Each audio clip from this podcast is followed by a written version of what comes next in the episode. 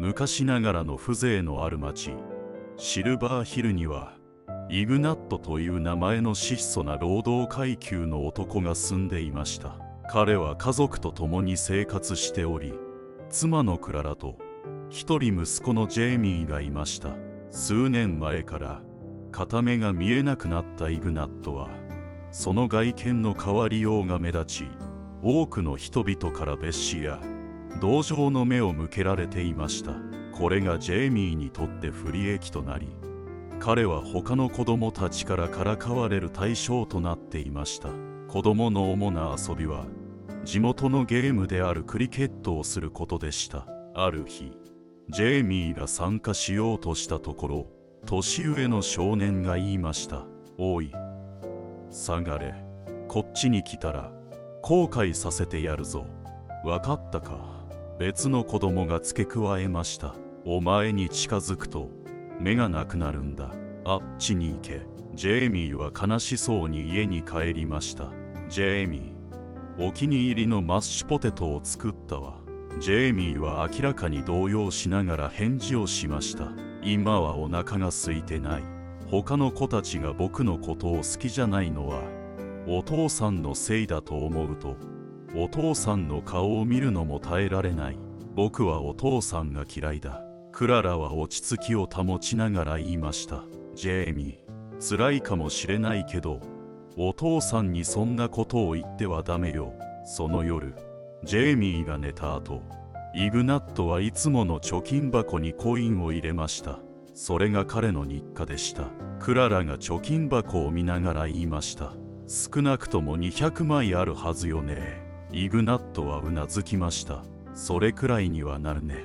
でもジェイミーのためには1000枚くらい必要だ。クララはため息をつきました。そのお金をあなたの目の手術のために使うべきよ。彼は弱々しく微笑みました。私はジェイミーが医学を学びいつの日か私の視力を取り戻してくれることを夢見てるんだ。でもそれ以上に彼に明るい未来を持ってほしいと思ってる。クララの目に涙が溢れました。あなたの目の状態のせいで。彼は私たちから離れていってるわ。イグナットは静かに言いました。彼はまだ子供だ。理解していないだけさ。いつの日か私たちが彼のためにした全てのことを感謝してくれるかもしれない。二人は手をつなぎ外を眺めました。明るい未来を期待して夜明けがシルバーヒルに訪れ新しい日が可能性で満ちていました。シルバーヒルでクララが彼のお弁当をジェイミーに渡して言いました。ジェイミーお弁当よ。今日はお父さんが学校まで送っていくわよ。イライラして。ジェイミーは返事しました。ママお父さんが起きる前に出ていくよ。今日は友達と一緒に歩いていくよクララが何か言う前にジェイミーは飛び出していってしまいお弁当を家に忘れてしまいました。クララはため息をつきました。イグナットジェイミーがお弁当を忘れていったわ。彼に持って行ってくれる。少し躊躇しながらイグナットは言いました。ジェイミーは私が学校に行くと嫌がるよ。君が行った方がいいかも。クララは答えました。ここでやることがたくさんあるの。それに学校はあなたの通り道にあるでしょう。深く息を吸った後イグナットはお弁当を持って学校に向かいました。学校の人にジェイミーを呼ぶように頼みました。数分後ジェイミーが出てきました。彼の顔には明らかな不満が書かれていました。何度言ったらわかるのを学校に来ないでって友達があなたの息子だって知ったら僕もからかわれる。もう二度とここに来ないでお腹が空いてもいいから言葉を喉の奥にしまい込んでイグナットはお弁当を手渡しました。わかった。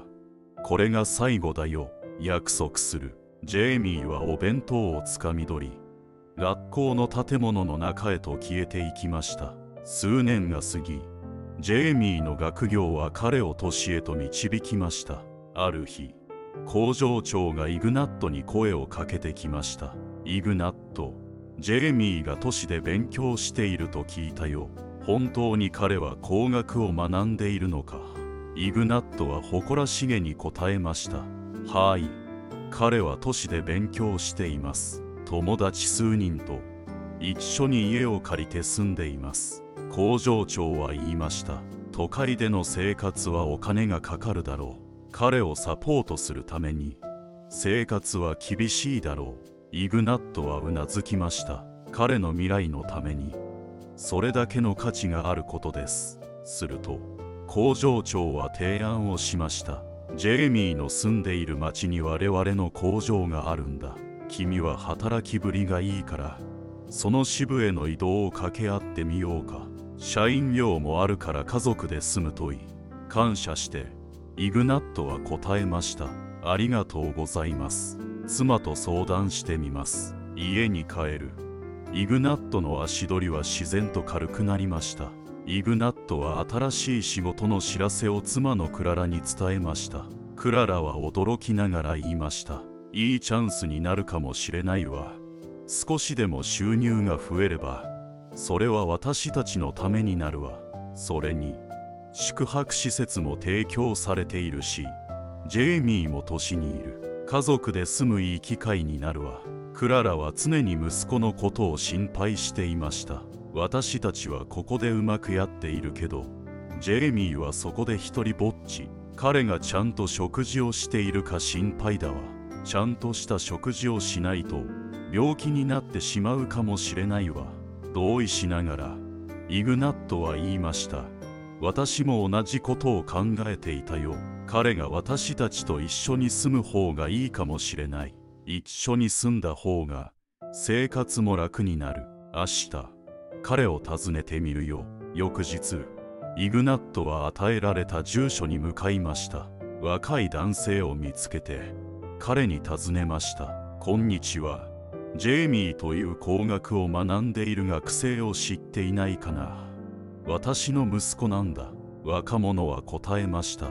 ジェイミーなら僕と一緒に住んでいますよ。今連れてきますね。数分後ジェイミーが現れました。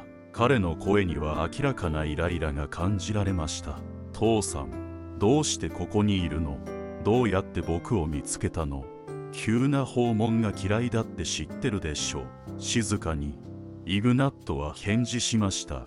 ジェイミーお父さんの仕事でこっちに来られることになったんだ。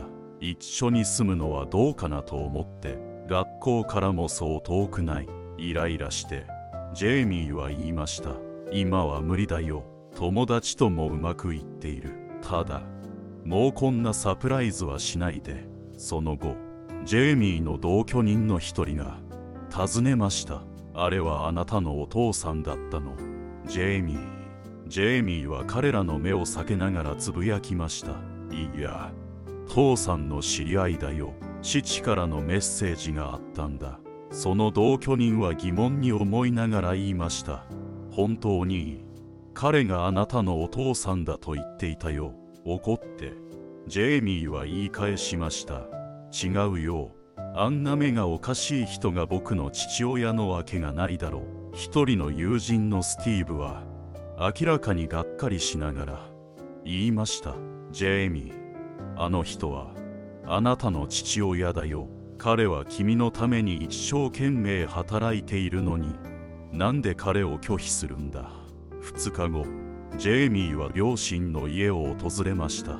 到着すると彼は怒りました。あなたの予期せぬ訪問のせいで友人たちは今僕をからかっている。彼らがあなたの目をからかっているんだ。何度も言っているよね。僕に構わないでくれ。クララが割り込みました。ジェイミーなぜあなたはお父さんにそんなひどいことを言うの？彼はいつもあなたのことを心配しているのよ。あなたをからかう友人たちがいるなら私たちと一緒に住むべきよ家族で住むわけにはいかないとジェイミーは言いました。学校から遠すぎるんだ。それにあと1年で学校を卒業する。日曜日に訪ねることで満足するならそうするよこれ以上の言葉もなくジェイミーはその場を去り両親を悲しませてしまいました。卒業後ジェイミーは学業を終え大都市の一流企業に就職しました。彼はその地に移り住み年月が経つにつれて両親との連絡を完全に断ちました。ジェイミーから最後に聞いたのは5年前だとイグナートは嘆きました。手紙も電話もない。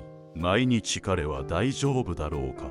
彼が快適に過ごしていることを願っているわ。とクララは希望を持って答えました。仕事について忙しいのよきっといつかは来るわ。ある夕方イグナートが仕事から帰る途中見知った顔に出会いました。あなたジェイミーのお父さんでしょう。と若い男が尋ねました。そうだよとイグナートが答えました。ジェイミーを知っているのか。男性はスティーブと名乗りました。学生時代ジェイミーと私そして他の友人たちで一軒の家に住んでいました。あなたが一度来るのを見たことがあります。ニュースがあります。ジェイミーは3年前にこの都市に戻ってきていて今は結婚して子供もいますよ。あまりの驚きと疎外感からイグナートの心は沈みました。結婚してる。ここに住んでる。全く知らなかったよ。スティーブは首を振りました。彼は変わってないね。彼が住んでいる場所を教えてあげるよ。ジェイミーの住居を見た後心が痛むイグナートは家に帰りそのニュースをクララに伝えました。私たちはいつも彼のことを心配して彼の近況を知りたかったのにとクララは泣きながら言いました。こんなことになるとは思っていなかったわ。お嫁さんや孫に会いたいわ。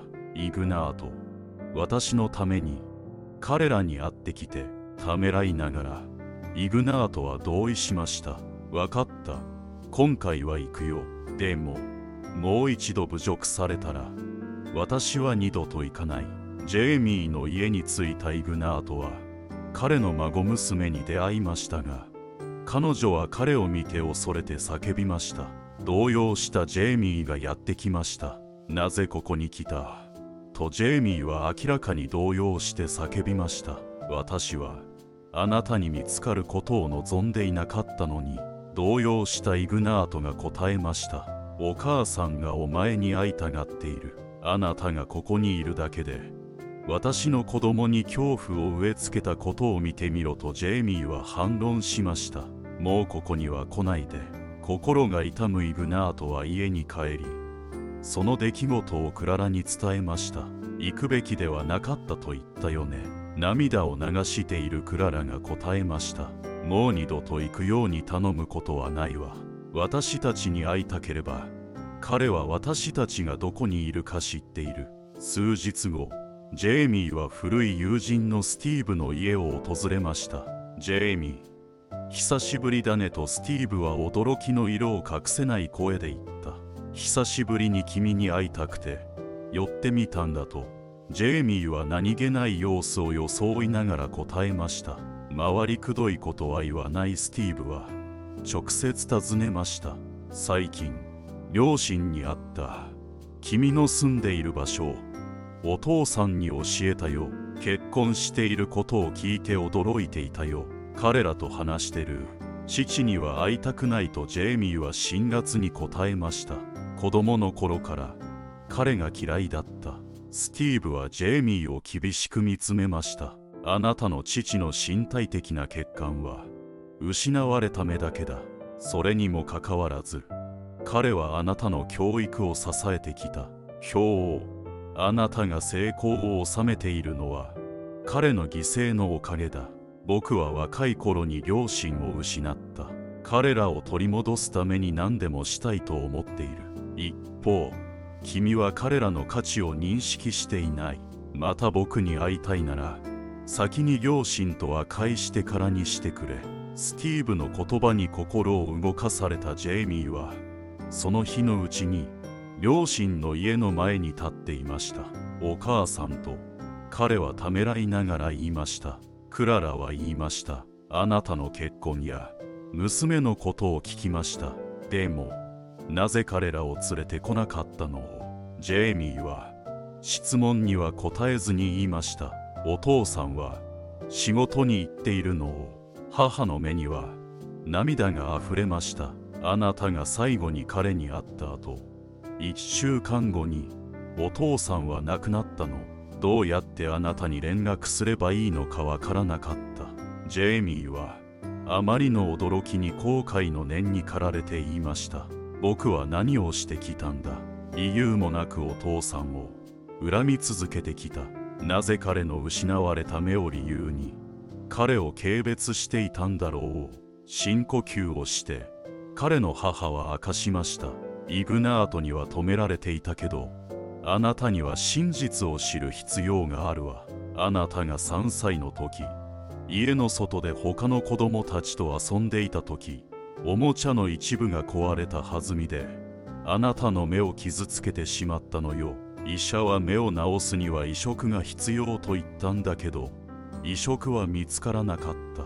父はためらうことなく自分の目をあなたに提供したのよ。ジェイミーの世界は父の犠牲の大きさを知ると崩れ去りました。後悔に打ちのめされた彼は旅立った父親に懺悔しました。ジェイミーは恨みに時間を無駄にしたことへのせめての償いとして母親の面倒を見ることを誓いました。真の愛と犠牲はどれほど我々の目の前にあっても見過ごされることが多いです。人生の地図をご覧いただきありがとうございました。あなたが幸せでありますように。